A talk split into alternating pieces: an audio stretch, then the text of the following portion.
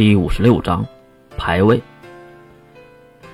虽说高处不胜寒，下午月在校内的急救门诊走了出来，丢掉手臂上的石膏，拆掉头上的绷带，心里暗暗的咒骂：这萝莉版的大叔下手还真他妈的重。如果我是普通人，估计得住几个月的院吧。还是说明知道我抗打？才故意下手的，还好师门没有告诉关灵，不然又得乱空一场。轻轻扭动自己已经恢复的胳膊，走向了医院一旁的公园。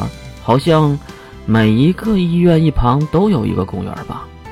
啊，我勒个去的！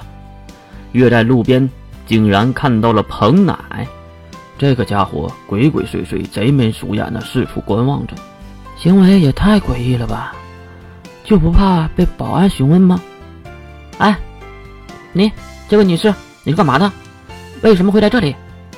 月的嘴还真像开了光，你看被询问了吧？毕竟这小动作太像坏人了。追月当然要躲起来了，看看有没有好戏。再看拦下彭奶的人，竟然是女生宿舍的管理大女孩梅林。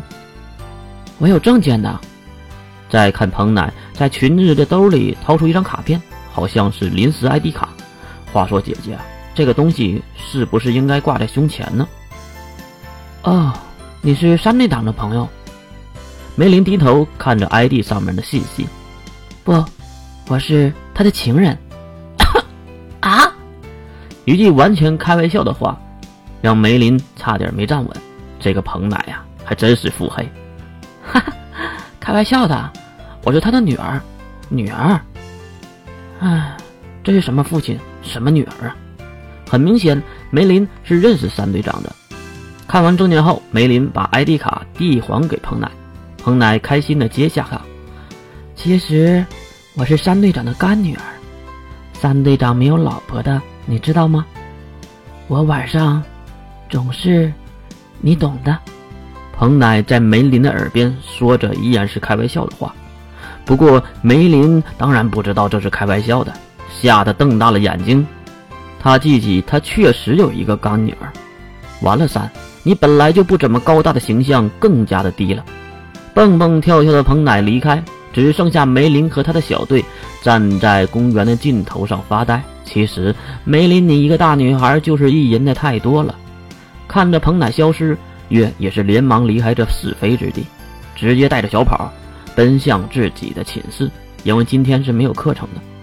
就在马上要到达寝室楼门口的时候，身后漆黑的走廊深处发出了熟悉而又讨厌的声音：“琉璃月大人，偷看别人说话，这种奇怪的兴趣可不太好哟。”不错，就是彭南，竟然利用隐形的能力跟着月，月也是不得不迎接这个讨厌而又危险的家伙。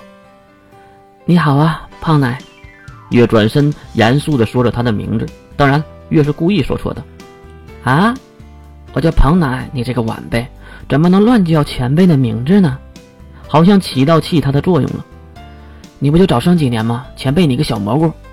哼，胖奶前辈。月的话还没落音，这个家伙已经来到了月的身边，用身高压制着月，然后环抱住月的后腰。大你几岁的老婆，你不介意吧？这段恶心的发言，估计是在说上次发生的事吧。以身相许，你是古代人吗？放手！还有，我是女人，回头我也要嫁人的。月用力的推开盆奶的身体，并往后退了几步。不过早不早，晚不晚的，这个时候还路过两个人。呃，这两个人正是水兵和世门。好像都听到月要嫁人的事儿，然后两个人看了看月，又看了看漂亮的彭奶大姐姐。嗯，看上去月的幸福要由我来守护了。这段恶心的话，月差点吐出昨天的晚饭。不用问，这话是水兵说的。一旁的世文也是哑口无言。难道他也有想法？这位，这位姐姐是世门说了一句打破尴尬局面的话。唉。三队长的干女儿，越轻描淡写的说着：“是的，我是三队长非常能干的女儿。”啊！